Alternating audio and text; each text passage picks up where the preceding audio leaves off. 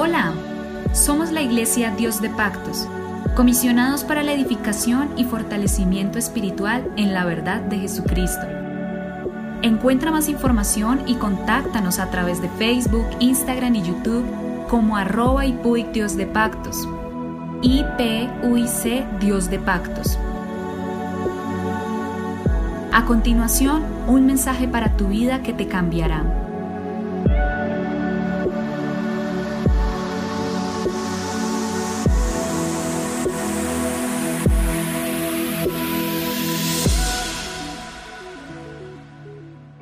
El Señor Jesucristo los bendiga. Les habla su pastor Héctor Damián. Somos la Iglesia Pentecostés Unida Internacional en Colombia, siempre predicando la verdad. Continuamos con este devocional sobre el fruto del Espíritu Santo. Gálatas capítulo 5 verso 22, más el fruto del Espíritu es amor, gozo, paz, paciencia, benignidad, bondad, fe, mansedumbre, templanza. Contra tales cosas, dice la palabra del Señor, no hay ley. Entonces estamos mirando cada uno de los frutos, del fruto del Espíritu Santo, estamos mirándolo y vamos a mirar cómo cada fruto es una plataforma para adquirir el otro y van unidos uno con otro, relacionados muy fuertemente. Yo no puedo decir tengo este fruto y aquel no, o tenemos todos o no tenemos nada, porque cada fruto nos lanza a otro. Y ya terminamos lo que es el primer fruto que es amor y ese fruto nos lanza algo muy importante, una palabra que tiene un significado profundo, poderoso, que es gozo.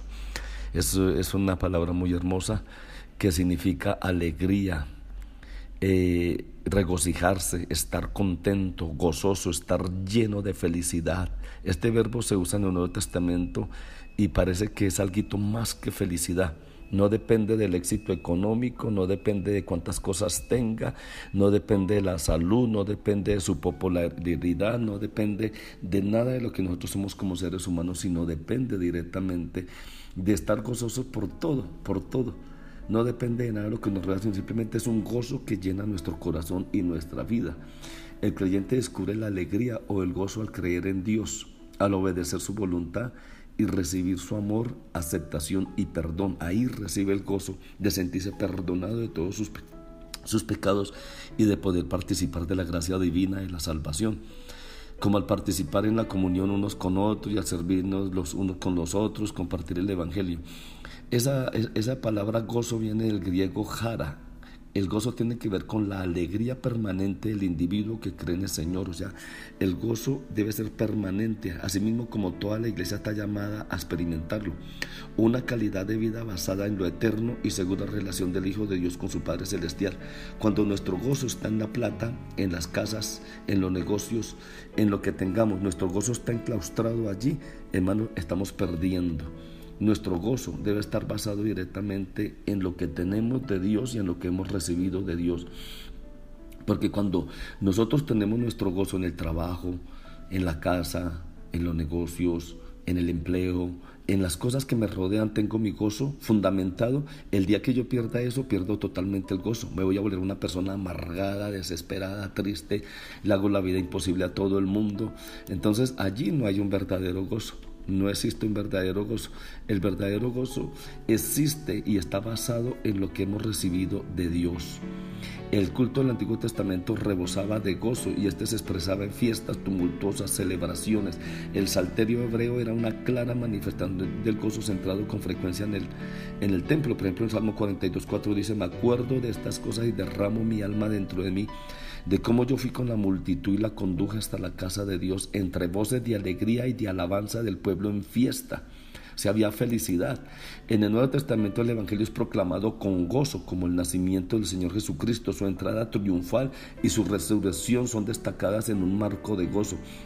Eh, Marcos 11.9 dice, y los que iban delante y los que venían detrás daban voces diciendo, Osana, bendito el que viene en el nombre del Señor, bendito el reino de nuestro Padre David que viene, Osana en las alturas.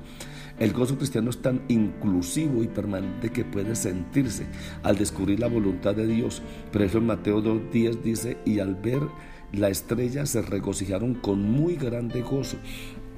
El judío por regla general es una persona muy emotiva y manifiesta todo lo que siente en su corazón y lo manifiesta de una manera muy fuerte y, eso hace que lo que ellos hacen lo hacen de una manera mm, feliz, alegre, o también cuando están tristes lo manifiestan de una manera muy fuerte. Entonces, nosotros debemos sentir gozo por todo lo que ocurre alrededor de nuestra vida, porque nuestro gozo está fundamentado en Jesucristo y en nuestra salvación. Por ejemplo, al sacrificarse por causa de Cristo, en Mateo 13:44, además el reino de los cielos es semejante a un tesoro escondido en un campo, el cual un hombre halla y lo esconde de nuevo y gozoso por ello va y vende todo lo que tiene y compra aquel campo.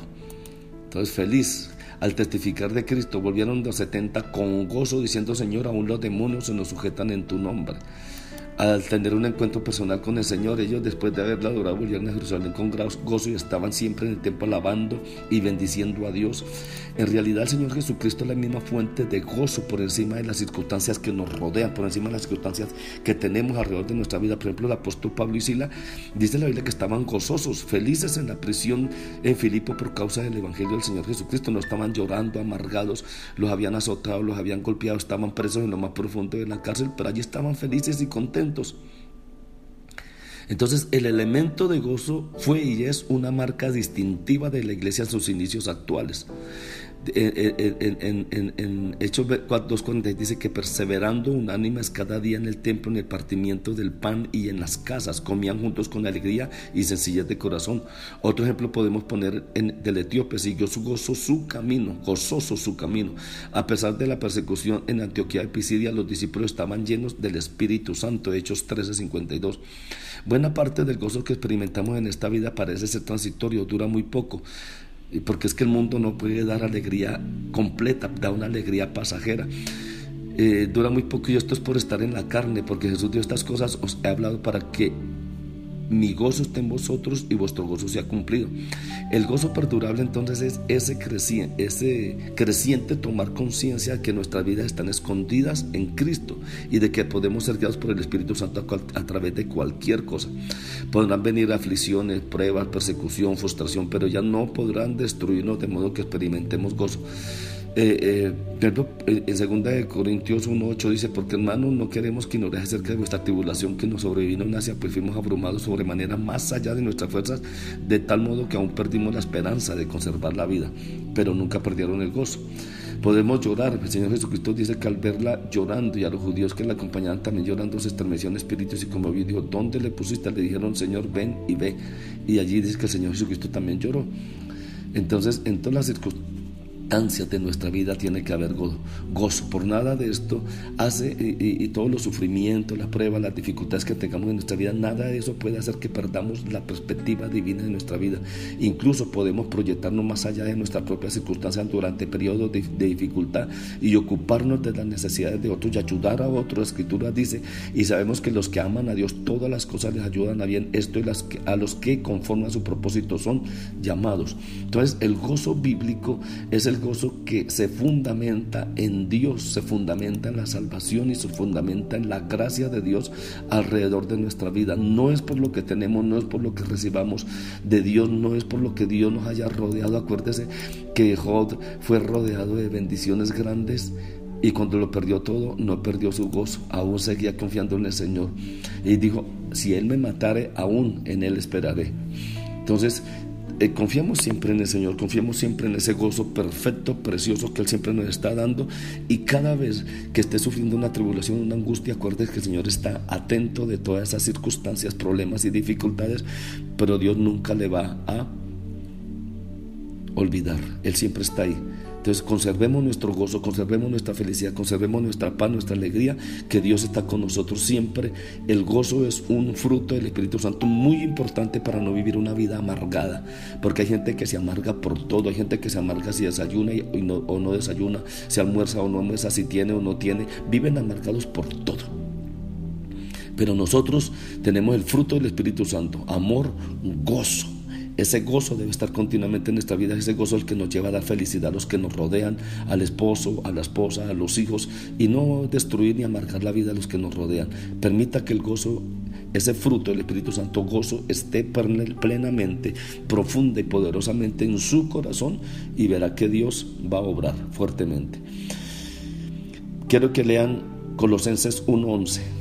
Por favor, léalo. Hebreos 12.2. léalo. Santiago 1.2, léalo. Primera de Pedro 1.8 y segunda de Corintios 8.2. Y mañana estudiaremos esos puntos. Dios les bendiga grandemente. Les habló su pastor Héctor Damián. Somos la Iglesia Pentecostés Unida Internacional, siempre predicando la verdad. Bendiciones. Deje que el gozo de Dios ministre su vida y todo va a cambiar. Bendiciones en el nombre de Jesús.